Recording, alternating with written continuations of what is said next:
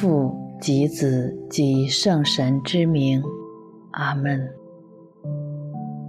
邀请你找一个安静且不被打扰的空间，选择一个适合自己进入祈祷的姿势，在身旁或对面为耶稣留一个位置，轻轻地闭上眼睛。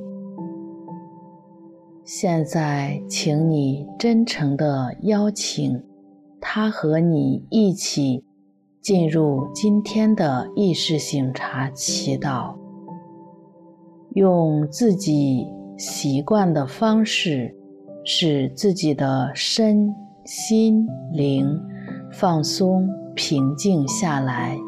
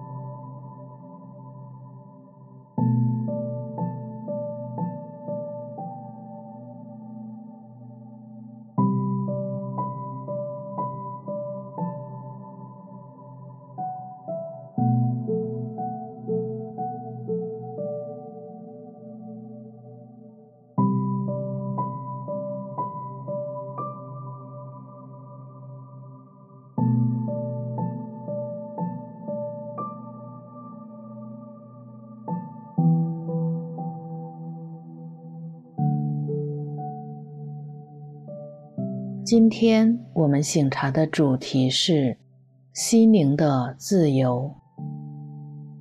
首先，让我们花些时间来感恩，为这一周内所领受到的祝福，无论大的还是小的，是意识到的还是意识不到的，是看得到的还是看不到的。